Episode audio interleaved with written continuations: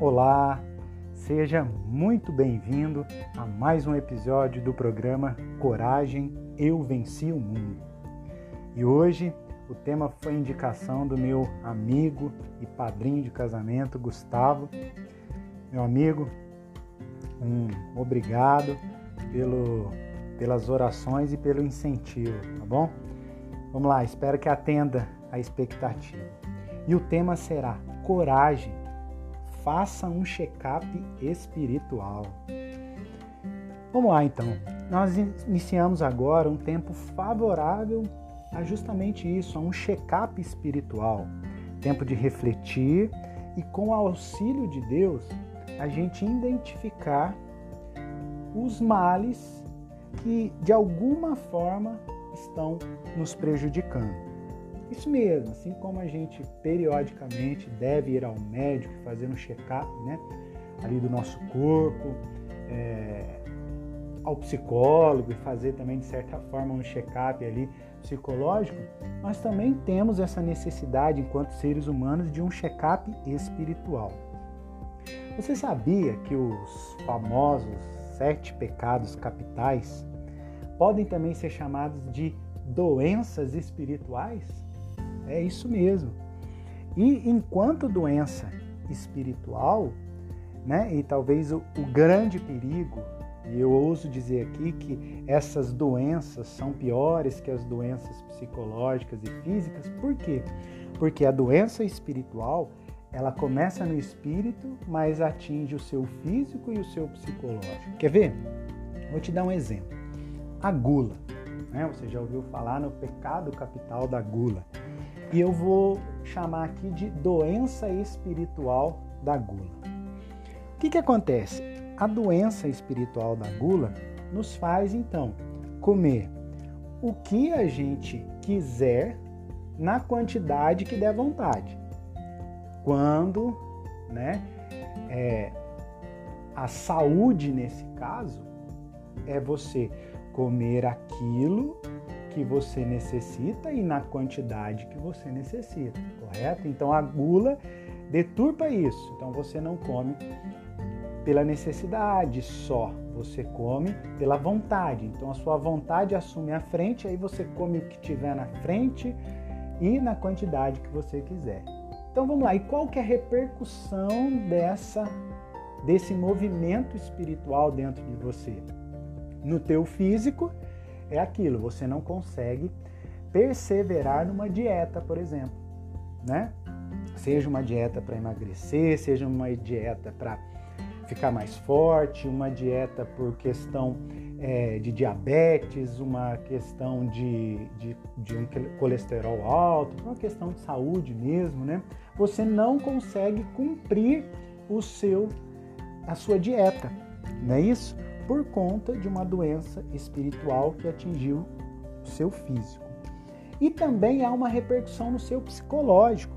Porque a pessoa que só come o que quer, na hora que quer, da vontade que quer, ela tende a querer isso da vida também, né? A pessoa quer sempre as coisas do jeito dela, no tempo dela, do, conforme a vontade dela. Então, quando surge aquela situação difícil, contrária à expectativa, a pessoa descabela, fica nervosa, fica, né, é, nerv... é, briga consigo, briga com os outros, é, fica. Por quê? Tudo repercussão de uma doença espiritual. Tá certo? Então, gente, é, esse foi um exemplo que eu mostrei como que uma doença espiritual atinge todo o seu corpo, todo o seu ser. E é por isso que a proposta de hoje é justamente essa: tenha coragem, investigue-se, faça um check-up espiritual, se coloque diante de Deus, peça ao Espírito Santo que te ilumine, te ajude a ver tudo aquilo de mal que está prejudicando você, porque o pecado é isso, não é um, um preceito que simplesmente você descumpre e desagrada a Deus. Não, desagrada a Deus porque te faz mal, porque te prejudica. Então, aí fica a dica de hoje, né? Realmente, faça um check-up espiritual, identifique isso. E para te ajudar, eu pensei o seguinte: farei nos próximos programas cada programa vou tratar aqui de uma doença espiritual com o objetivo de te ajudar a refletir, identificar e combater de forma prática cada uma dessas doenças. Tá certo? Conte comigo, mas até lá se informe, procure, busque entender, faça um check-up espiritual. É esse o tema de hoje.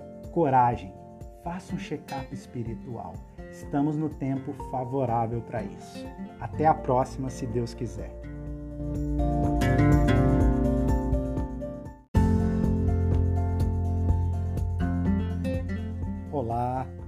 Seja muito bem-vindo ao programa Coragem, Eu Venci o Mundo. E o episódio de hoje será Coragem, Vença a Tristeza.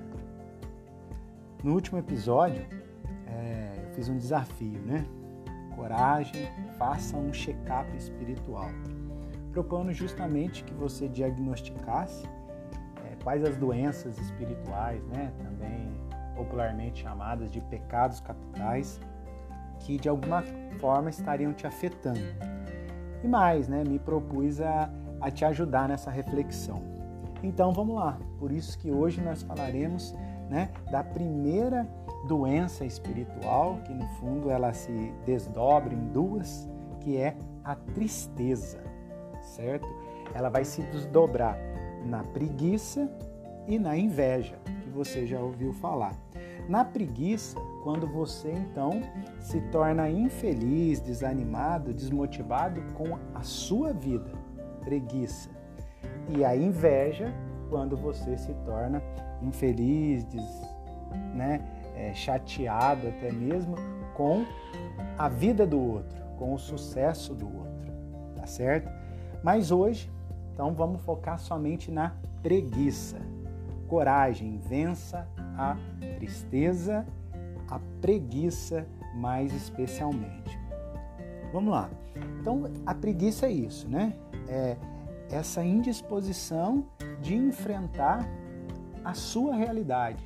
Você tem uma realidade a ser enfrentada e você se torna indisposto a isso, desanimado, triste com a sua vida, né? É, aqui, claro, nós não vamos é, propor nenhuma cura aí para depressões e tal, tal, mas com certeza, né? É, uma reflexão é, nessa linha ajuda com certeza no tratamento desses tipos de enfermidades psicológicas. Por quê? A preguiça é justamente isso, uma indisposição com a própria vida. E ela, a preguiça pode ser de duas formas também. Ela pode ser uma preguiça passiva, que é justamente essa, né? Aquela ideia de é, não quero sair da cama, não quero sair do sofá, não quero fazer nada, né? Uma preguiça passiva, mas também tem a preguiça ativa, que é aquela que eu faço um monte de coisa para não fazer o que eu preciso fazer, o meu dever. Um exemplo da preguiça passiva, segunda-feira de manhã, né? É a dificuldade, né? Muitas vezes a gente levantar da cama, de assumir tal, tal, tal, os nossos deveres e ir para a vida, né? Na segunda de manhã, preguiça passiva. E a preguiça ativa é aquela né? Quando a gente arruma, por exemplo, um monte de compromisso para não ir à academia, para não fazer uma atividade física, né? E dá aquela desculpa. Ou seja, é o preguiçoso ativo, né? Ele arruma um monte de coisa para não rezar, arruma um monte de coisa para não fazer caridade, para não visitar o asilo, para não visitar uma pessoa, arruma um monte de coisa para não fazer o que ele precisa fazer. Tá certo? Então nós temos esses dois tipos de preguiça. Mas vamos lá é interessante notar qual é e observar qual é a raiz da preguiça. Isso é o mais importante dessa tristeza, dessa enfermidade espiritual chamada é, preguiça. É, se a gente for ver, está lá em Lucas capítulo 4, versículo 5, é, diz que o demônio levou Jesus a um alto monte e mostrou-lhe num só momento todos os reinos da terra e disse: Ó, se se prostrares diante de mim, eu vou te dar tudo isso. É, isso é o que né, nós entendemos como a concupiscência dos olhos. Ou seja, Jesus estava no deserto nesse momento essa era a realidade dele. O demônio tira ele, leva ele num alto monte, mostra um monte de realidade que aparentemente seria melhor para ele, mas não seria, porque o melhor lugar para Jesus naquele momento era estar naquele deserto se preparando para a missão dele.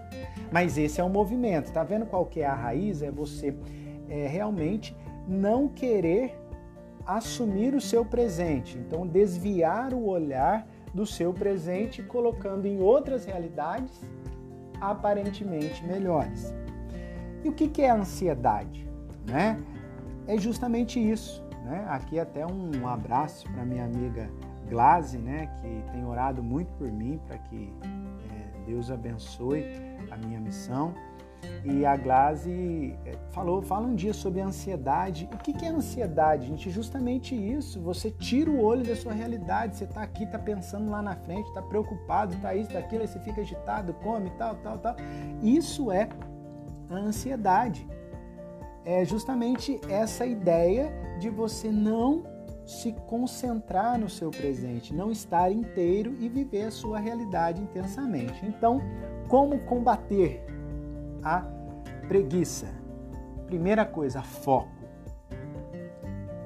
Se você então tem andado desanimado, triste, ansioso, preocupado, abatido, essa é a grande dica. Atenção, foco, não interessa. Se for para chorar, se tiver difícil, chora. Se for para rir, dá risada, comemora. É, faz, mas vive o seu presente. Para de ficar preocupado, para de viver imaginando as coisas. É a imaginação que está sugando a sua energia. Então, foque na, no seu presente, não importa o que seja, se concentre a partir de hoje né, nisso. Faça esse exercício. Não se disperse, foque na sua realidade. E em termos de dica prática, então, cuidado com o seu celular. Só abra ele com foco, objetivo. Não, eu vou só abrir por causa disso, eu irei fazer isso. Né? Não abra aleatoriamente, porque isso te dispersa, te joga para um monte de alto monte para onde o demônio levou Jesus. E última dica, não abra o seu celular, as suas mensagens antes da sua oração diária. Deus abençoe. Até a próxima doença espiritual.